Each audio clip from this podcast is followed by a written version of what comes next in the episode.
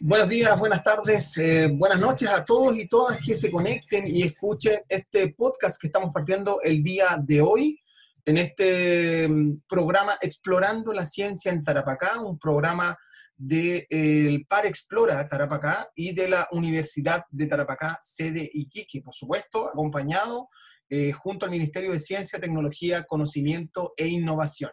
Queremos partir con este programa de podcast, vamos a estar aproximadamente en una media hora detallando una serie de actividades que hemos desarrollado desde el Par Explora Tarapacá y por supuesto de la Universidad de Tarapacá. Por sobre todo hoy día queremos recoger en particular las distintas actividades que hemos estado desarrollando, pero en particular hoy día queremos partir con un hecho bastante importante que se desarrolló durante el mes de agosto, que en la práctica es el aniversario de Explora. El 12 de agosto pasado fue el aniversario del, par, del programa Explora en general, por lo cual queremos empezar con varios saludos, principalmente autoridades con quienes partimos en este aniversario. Vamos a partir con el ministro de Ciencia, posterior eh, con la Ceremi de eh, Ciencia de la Macro Zona Norte y con otra serie de, con don Sergio González, también Premio Nacional de Historia y asesor científico principal del PAL Explora, y de otra serie de personalidades también, nuestra directora. Así que vamos a partir con esta eh, seguidilla de saludos para volver y seguir con este programa Explorando la Ciencia en Tarapacá,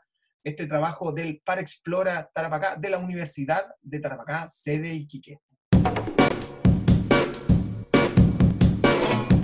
Quiero saludar de manera muy cariñosa a Explora en sus 25 años. Agradecer también a todas las personas que han participado en este programa desde sus orígenes en CONICIT, a los docentes, a los investigadores y a toda la comunidad escolar que ha participado de manera muy entusiasta en programas como los PAR Asociativo Regional, que son programas que hoy día se extienden en todas las regiones de Chile, en los clubes de investigación y también en la investigación escolar.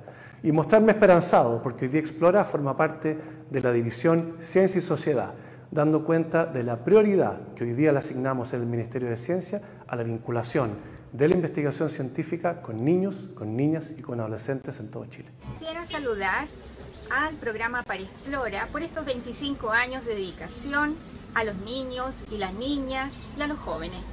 Pero especialmente quisiera saludar a los equipos de Explora que abarcan las regiones de Arica, Parinacota, Tarapacá, Antofagasta y Atacama, los cuales llegan a todas las comunas de esta geografía tan compleja y han podido formar y han podido divulgar la ciencia en cada rincón de la macrozona. Hola a todos y todas, soy Yasna Godoy Enrique, directora general de la sede de la Universidad de Tarapacá y Quique. Y a nombre de la universidad, quiero saludar al programa Explora por las distintas actividades e iniciativas que desarrolla para fomentar, incentivar y apoyar la divulgación y la valoración de las ciencias y la tecnología. Este programa, que está dirigido principalmente a las comunidades escolares, tiene como finalidad acompañar las trayectorias formativas de nuestros niños, de nuestras niñas y jóvenes con un interés, curiosidad y experiencia en actividades propias de la ciencia. Quiero saludar afectuosamente al programa Explora en su 25 aniversario y esperar que nuestra región y bajo el alero de nuestra Universidad de Tarapacá, Seriquique, sigan desarrollando actividades y espacios formativos con la misma motivación y excelencia de siempre. ¡Feliz aniversario, Explora! Buenos días, mi nombre es Sergio González, soy Premio Nacional de Historia del año 2014. Quiero aprovechar esta oportunidad para enviar un afectuoso saludo en, su vigésimo quinto aniversario al proyecto Explora, que ha realizado una labor de divulgación científica y tecnológica muy exitosa a lo largo de todo el país. Eh, creo que esta misión es fundamental para el desarrollo de las sociedades Aquí en el norte, eh, el proyecto Explora ha tenido un, quehacer muy relevante asociado a la Universidad de Tarapacá, tanto en Arica como en Iquique. Así que me sumo a estas felicitaciones en, este día tan especial para el proyecto Explora. Hola a todos y todas, mi nombre es Valesca Cepeda, directora de Explora Tarapacá liderado por la Universidad Tarapacá, sede Iquique. A través de los años, Explora Tarapacá ha contribuido al fortalecimiento de la cultura científica y tecnológica, llegando a las distintas comunas de nuestra región, como Iquique, Alto Hospicio, Pica, Pozo Almonte, Huara, Camiña y Colchane, lo que nos llena hoy de mucho, mucho orgullo. Hoy también, en sus 25 años, queremos saludar y enviar un gran, gran abrazo al programa Explora. En nombre del equipo, en nombre de la comunidad educativa, hoy seguimos renovando nuestro compromiso con el fortalecimiento y la apropiación de los beneficios de la ciencia, por lo que le decimos a todos y a todas, parte de este gran Explora, feliz aniversario. Hola, soy Moira Rojas, la Seremi de Medio Ambiente. Eh, y en nombre de todo mi equipo y del mío propio, quiero enviar un cariñoso saludo a Explora por estos 25 años eh, que están cumpliendo. Eh, hemos desarrollado grandes trabajos juntos en apoyo de nuestros niños y niñas y del cuidado que deben tener con el medio ambiente y sobre todo promocionando la educación ambiental. Mi nombre es Elia Soto y fui, eh, participé en Explora durante 23 eh, años de mi vida. Hasta el año 2012 estuve en la región de Tarapacá y posteriormente hasta el 2018 en la región metropolitana.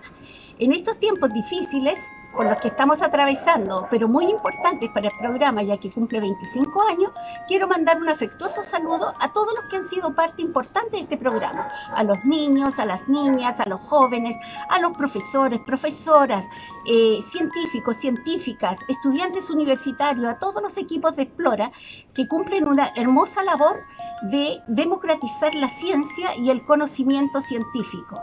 Eh, feliz cumpleaños feliz, felices 25 años, programa Explora. Bueno, ya nos encontramos de vuelta con eh, toda esta serie de saludos, esta seguidilla de saludos que encontramos. Tuvimos al ministro de Ciencia, Andrés Cup, tuvimos a la Ceremi de Ciencia de la Macrozona Norte, Margarita Lai, eh, tuvimos a la directora general de sede Iquique de la Universidad de Tarapacá, la doctora Yasna Godoy Enríquez también, a nuestro Premio Nacional de Historia del 2014 y asesor científico principal del Par Explora Sergio González, eh, también a la, directora, eh, a la directora del proyecto Explora Tarapacá, Valesca Cepeda Cordero, a la Seremi de Medio Ambiente de la región de Tarapacá, y terminamos también con la profesora Elia Soto, quien fue parte importante del Par Explora en la región de Tarapacá. con estos saludos se recuerda los 25 años de Explora que se desarrollaron, se desarrollaron durante el mes de agosto y que por supuesto esperamos eh, que sigamos cumpliendo muchos más con el ánimo de promover y divulgar eh, y apropiar, pues, sobre todo apropiar, la apropiación social de la ciencia, la tecnología, el conocimiento y la innovación. Bueno, pero queremos también informar y educar sobre las distintas actividades que tuvimos. Es así que desde el mes de julio, pero por sobre todo también ya en agosto, tuvimos eh, el desarrollo de las actividades de ciencia abierta, esta iniciativa que busca fortalecer el vínculo entre investigadores e investigadoras, divulgadores y divulgadoras y la sociedad a través de encuentros en formatos lúdicos y participativos, promoviendo la socialización y apropiación del conocimiento. En este sentido, durante julio, eh, bueno, desde el 24 de julio en adelante y hasta, eh, y hasta el mes de agosto, tuvimos distintas charlas que en particular recorrieron hablamos de paleontología, hablamos de la carrera espacial y hablamos sobre la evolución de las estrellas y los agujeros negros, entre otros temas también. Por lo cual queremos invitarlos a revisar las entrevistas que hicimos a algunos de, sus exponentes y por supuesto también dejarlos invitados a que revisen toda la parrilla de programaciones a través de explora.cl slash Los dejamos con las entrevistas que hicimos a quienes expusieron, eh, algunos de quienes expusieron estas charlas de la iniciativa Ciencia Abierta. Estamos entonces con eh, uno de nuestros, nuestras personalidades también como parte de la casa. Eh, en este caso estamos con Darío Bravo, quien nos deleitó con una interesantísima charla llamada Chile Prehistórico, eh, que fue entregada el día 24 de julio. Cabe recordar que Darío Bravo es especialista en paleontología, máster superior universitario en arqueología máster en paleontología, perito judicial en paleontología y también cuenta con un curso certificado sobre dinosaurios de la Patagonia y tiene una práctica en paleontología con investigación en perito judicial en paleontología. Estamos con Darío. Darío, eh, buenas tardes. Eh, bueno, en realidad buenas tardes, buenos días a la hora que nos escuche la gente. Pero primero que todo queremos conocer desde tus propias palabras, eh, ¿qué es lo que intentaste explicar o de qué trató en la práctica la charla que tú entregaste el pasado 24 de julio? Bueno, hola, ¿qué tal? Gracias por invitarme a esta charla. Eh, bueno, el objeto de la charla del día 24 fue dar a conocer eh, el estado en que está la paleontología en Chile.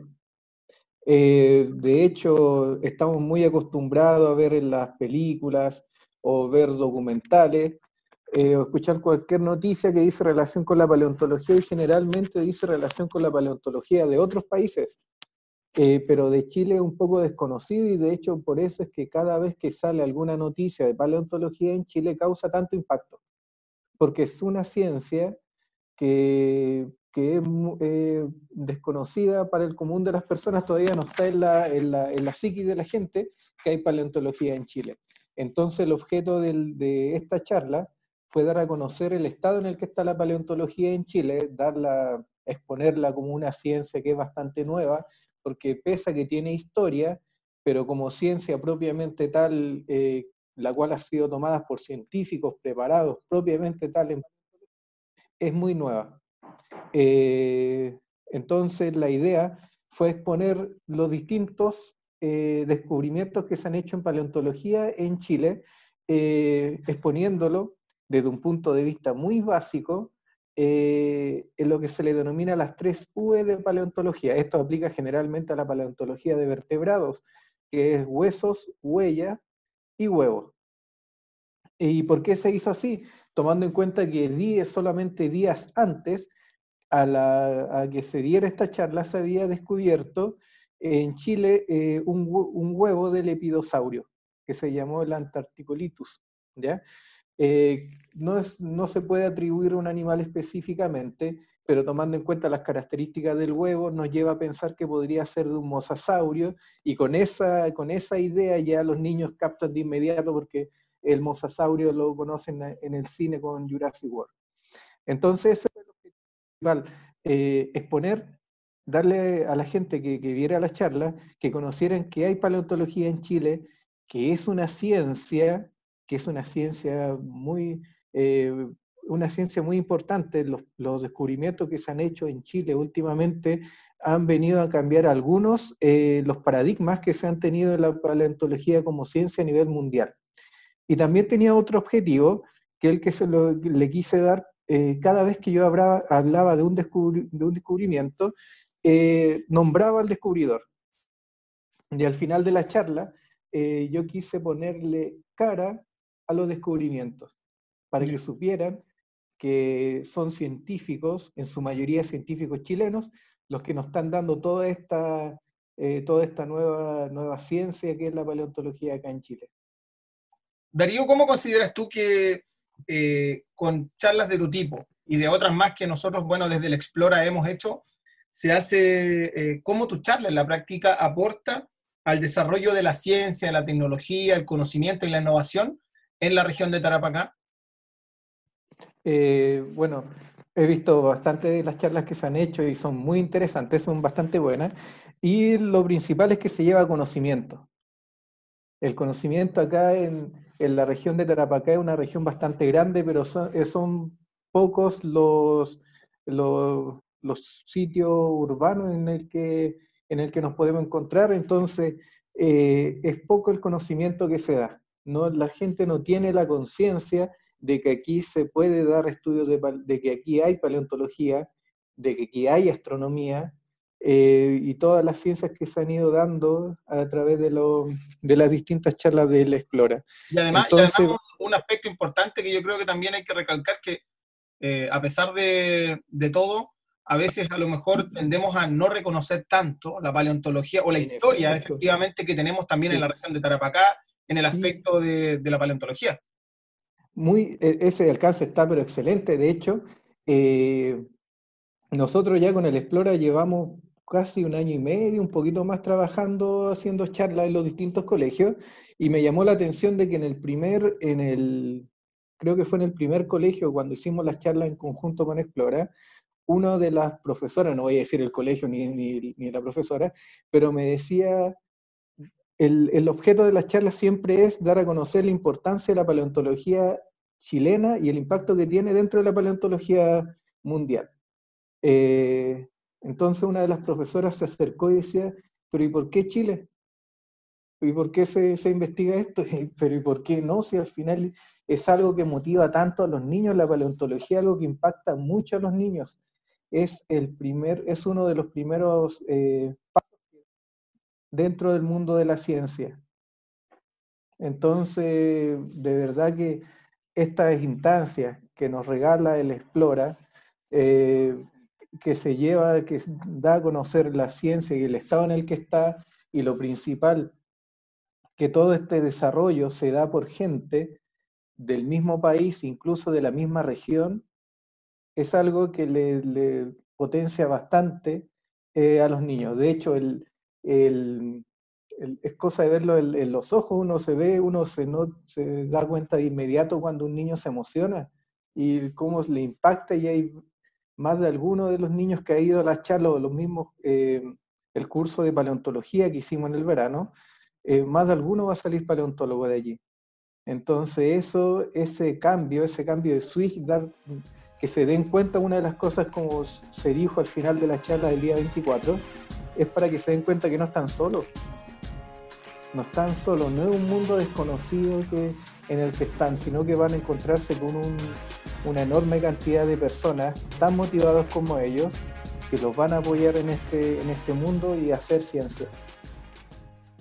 Bueno, y estamos eh, con uno de los eh, entrevistados también que tenemos para esta oportunidad. El día 12 de agosto, no, el 5 de agosto, tuvimos la charla eh, Carrera Espacial 2.0, el potencial latente de Chile ante el mundo. En este caso, la charla fue brindada por Felipe Suazo González, quien es licenciado en Ingeniería Civil Industrial de la Universidad Arturo Prat y científico astronauta de POSUM, con quien estamos para conversar brevemente de qué trató esta charla. Felipe, buenas tardes, buenos días a la hora que nos escuchen.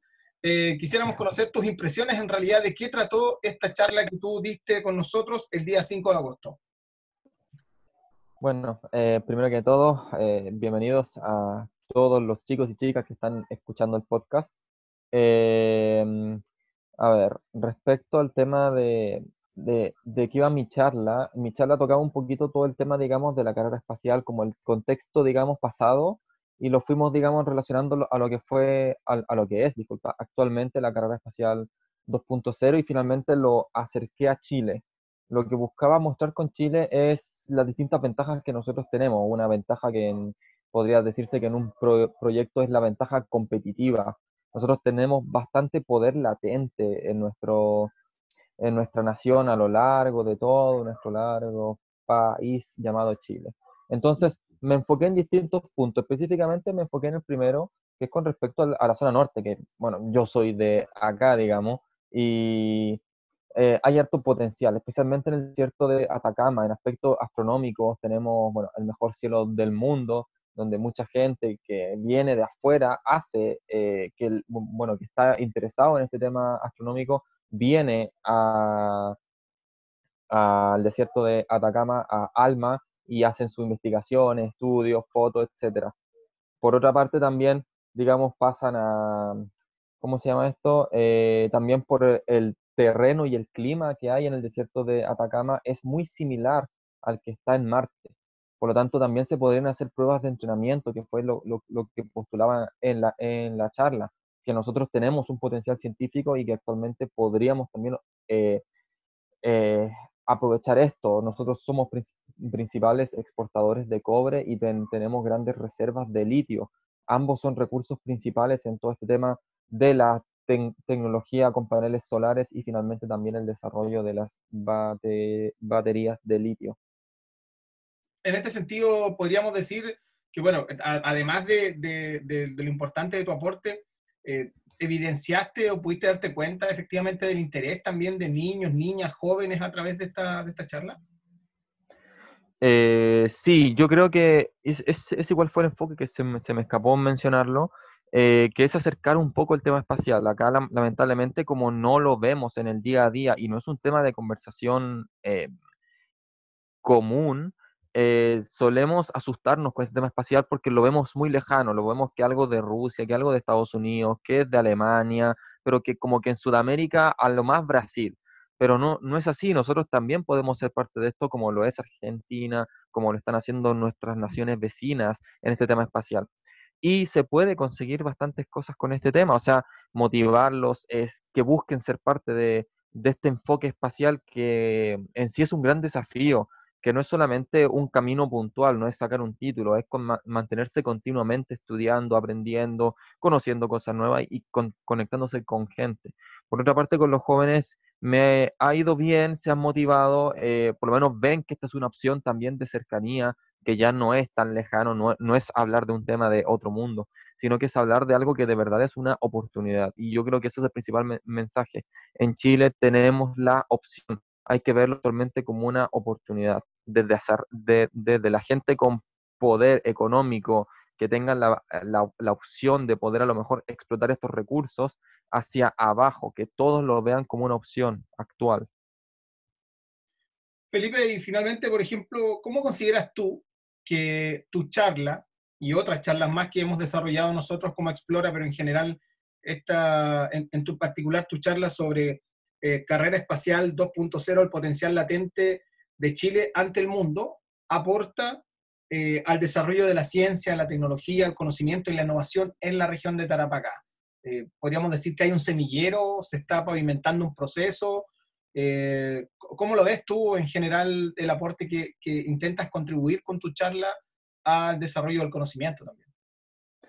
Yo creo que a primera instancia es siempre, digamos, eh, marcar que existe, que está presente, a pesar de que nosotros a lo mejor lo podamos ver. Yo sé que hay gente que ha ido al desierto de Atacama, pero, pero al no estar a lo mejor tan informada en este tema, no observa que también hay un potencial en este tema. Por lo tanto, con un aspecto, con un, con un rol eh, comunicacional, influencer, de difundir, a lo mejor se puede generar, digamos, esta opción de que desarrollen una, nueva mentalidad o una, nueva visión y también plantarles esa semilla de la motivación, esa semilla en que ellos deseen, digamos, incursionar más en este tema. Y finalmente, yo creo que lo, principal es que con, estas charlas y cosas vean que no hay que ser un superdotado, no hay que ser un, un Albert Einstein, con el tal de que puedan eh, sentirse que, de que puedan participar, de que puedan ser parte de este gran eh, suceso que está pasando actualmente, una carrera espacial 2.0 con, viéndonos en Marte al, al, final, o sea, estamos pensando ya en ir a otro planeta. Entonces, ser partícipe de esto, creer que se puede, como dice una canción, eh, de, de, verdad es posible. Es romper, digamos, los límites y finalmente dejar de, de, pensar si es un camino o el otro. También está este tercer camino que están haciendo y que está entregando nuevas oportunidades de trabajo, nuevas necesidades de investigación y finalmente también va a tener una repercusión probablemente de aquí al 2030 aproximadamente o quién sabe cuánto tiempo sea todo este tema espacial en el que la gente va a estar viviendo con los beneficios de la tecnología desarrollada y por qué no pensar en viajes espaciales en un futuro, pensar en irte de vacaciones a algún hotel espacial y sentirse que tú fuiste parte, que tú estás estudiando en ese tema, claramente es potente, es como pasa hoy en día. Estamos con nuestro eh, amigo Pablo González Villarroel, doctor en física teórica de la Pontificia Universidad Católica de Chile, astrónomo, eh, asesor científico y encargado de contenidos del Par Explora y también, por si fuera poco, académico de la Universidad de Tarapacá, sede Iquique.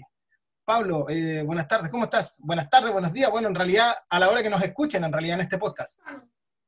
Hola, Domingo, ¿cómo estás? Muy bien, yo. Bien, Pablo, mira, queríamos eh, reconocer más o menos eh, los aspectos que tú pudiste contarle a los chiquillos en esta charla que entregaste tú, charla titulada Un universo lleno de soles, realizada el 12 de agosto desde tu punto de vista, ¿qué es lo que intentaste, o de qué trató más bien tu charla, qué trataste de dar a conocer a eh, niños, niñas y jóvenes en el 12 de agosto pasado?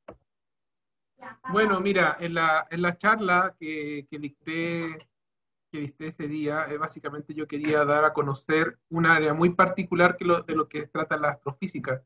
Es básicamente lo que es la evolución de la estrella. Eh, cómo nacen, cómo se van desarrollando, cómo crecen, cómo van cambiando los tipos de estrellas y también cómo éstas terminan muriendo. O sea, todo el ciclo vital de lo que, es, que sufre una estrella en general, dependiendo de esos factores. Me quise enfocar particularmente en lo que eran eh, los agujeros negros al final, eh, porque es un, es un tema que le gusta mucho a la, a la comunidad, a la gente, entonces, eh, y, da mucho interés, por lo tanto, ahí nos enfocamos en, esa parte. Pero básicamente... ¿Cómo, podríamos tratar de, explicarle en términos simples al niño, niña joven que dice, ¿y qué es un agujero negro?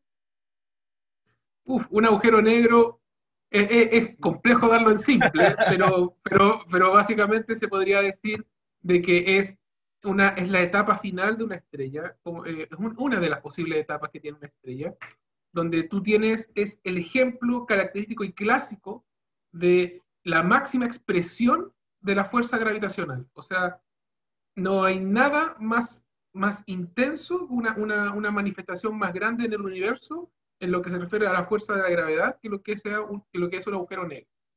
Eh, dado que en el fondo, imagina la masa de una estrella mucho más, más masiva que el Sol, compactada en un punto.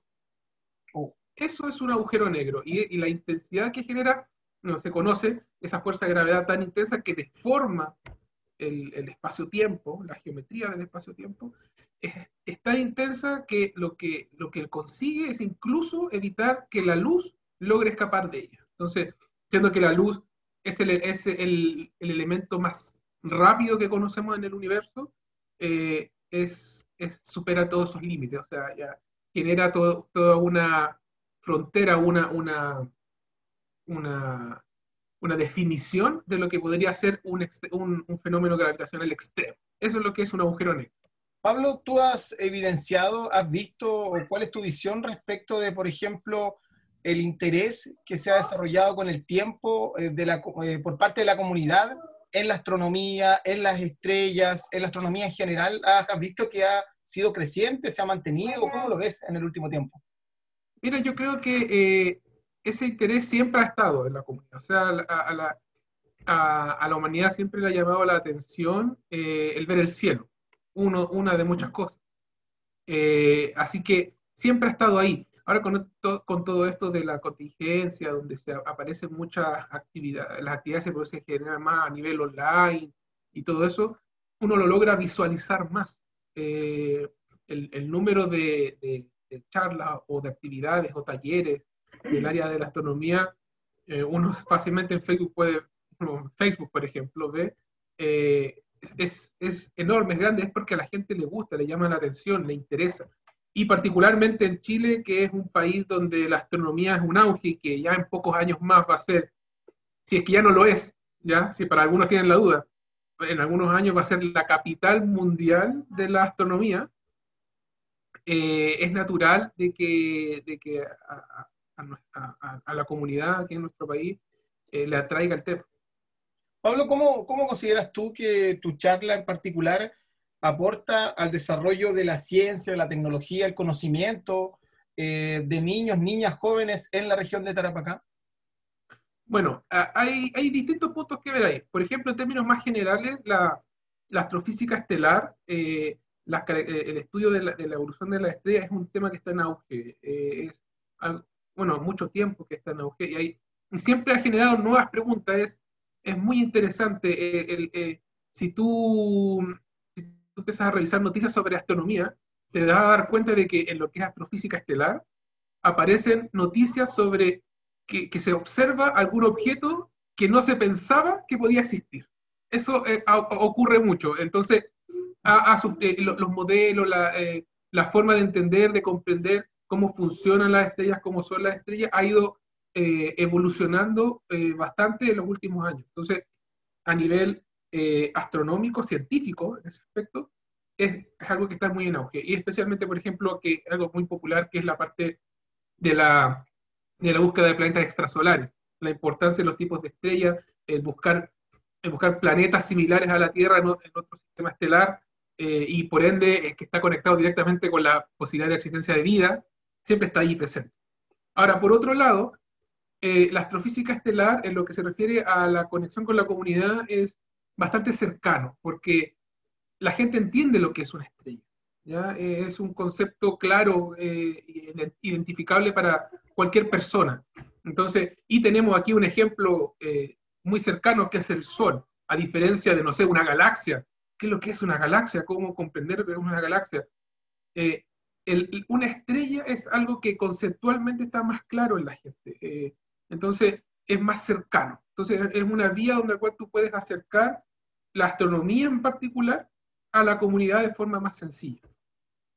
Y también, eh, este, por lo mismo también, es un tema de eh, eh, lo que se refiere a la astronomía y a la, astrofísica, que es, sirve como de, de, gancho para la comunidad, especialmente para los niños. A los niños les llama mucho la atención esto. Entonces, es algo que tú les puedes enseñar, que ellos pueden aprender y que ellos mismos pueden observar. De hecho, cuando tú hablas sobre astrofísica, dependiendo, bueno, del enfoque que tú le des, hay cosas que ellos mismos podrían estudiar por sí solos. Por ejemplo, eh, el sol.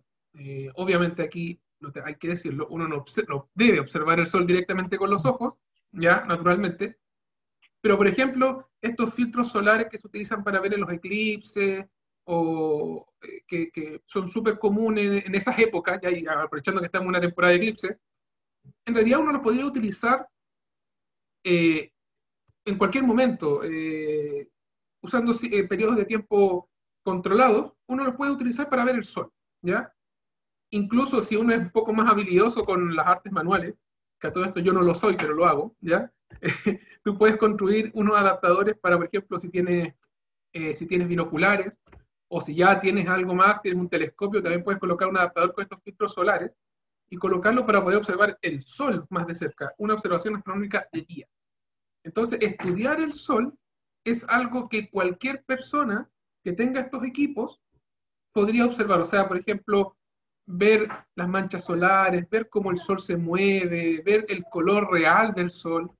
Eh, tú lo puedes hacer, puedes observar, por ejemplo, en momentos particulares, cuando, por ejemplo, el, cuando Mercurio se atraviesa en el Sol, tú lo puedes ver, tú lo puedes estudiar. En cambio, por ejemplo, cuando tratas de ver una galaxia, eh, es un poco más difícil. Eh, teniendo incluso un telescopio, tiene que tener un poco más de expertise en eso para poder, para poder utilizarla, ¿ya?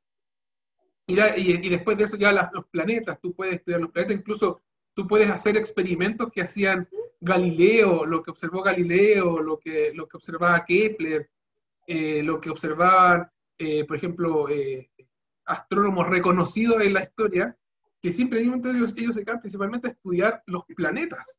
Entonces, eso tú lo podrías observar con tus ojos o con binoculares o con un telescopio no muy avanzado. Entonces, es algo más cercano. Cuando tú le enseñas eso y después tú le dices, ¿sabes que si tú tienes un telescopio no muy grande de este tipo, tú lo puedes observar y lo puedes hacer, ahí tú le das una herramienta para que ellos mismos directamente puedan experimentar la ciencia.